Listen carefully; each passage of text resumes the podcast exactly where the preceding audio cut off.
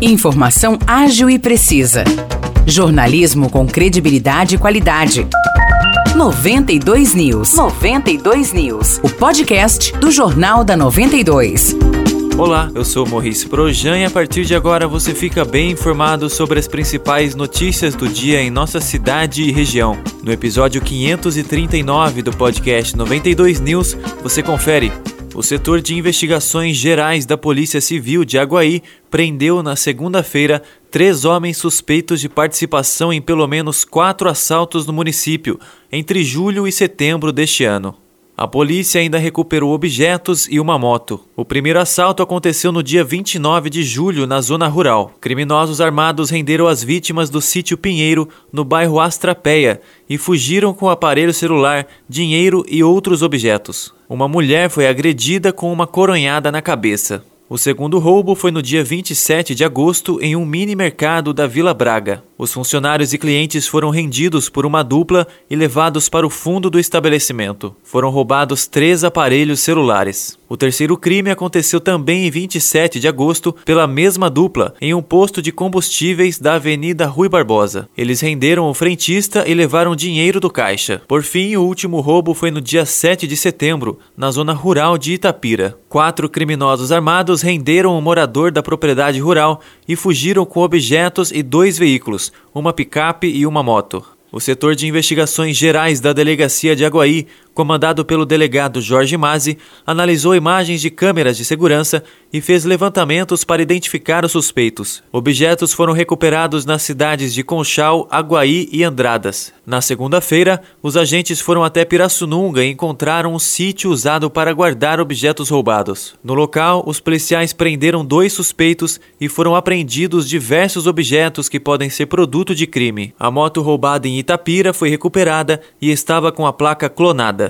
Em seguida, os policiais prenderam um terceiro suspeito em Aguaí. Os três foram autuados em flagrante pelo crime de associação criminosa e levados para a cadeia de São João da Boa Vista. A Santa Casa de Misericórdia Dona Carolina Malheiros alertou a população a respeito de uma tentativa de golpe. Na manhã desta segunda-feira, famílias compareceram ao Hospital de São João da Boa Vista, alegando o recebimento de ligação de uma pessoa que teria se identificado como médico da Santa Casa e solicitando pagamento via Pix para a realização de exames e outros procedimentos médicos. Diante do fato, a direção da Santa Casa reforça e esclarece que não realiza e não autoriza esse tipo de prática ilegal e já registrou boletim de ocorrência para que as demais providências sejam tomadas junto às autoridades locais. A Prefeitura de São João da Boa Vista, em parceria com o Instituto Rita Lobato, promove hoje às sete e meia da noite, no Teatro Municipal, um evento relacionado ao Setembro Amarelo, campanha que reforça a prevenção contra o suicídio e o cuidado com a saúde mental. Será uma mesa redonda com debate envolvendo as autoridades locais em saúde mental, contando também com uma palestra da psicóloga Betânia Delagli com o tema Depressão e Suicídio nas Crianças e Adolescentes: Sinais, Estigmas e Como Prevenir. O evento é aberto ao público e com entrada gratuita. Para se inscrever, basta acessar um link que está disponível no site sãojoão.sp.gov.br.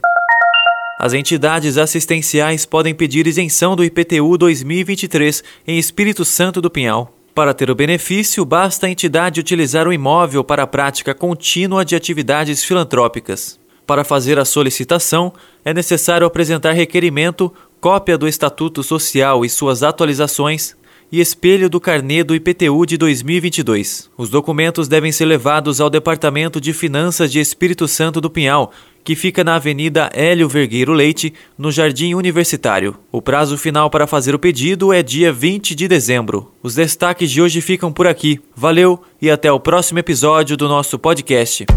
Para mais notícias de São João da Boa Vista e região, acesse 92fm São João.com.br ou siga 92fm São João nas redes sociais. 92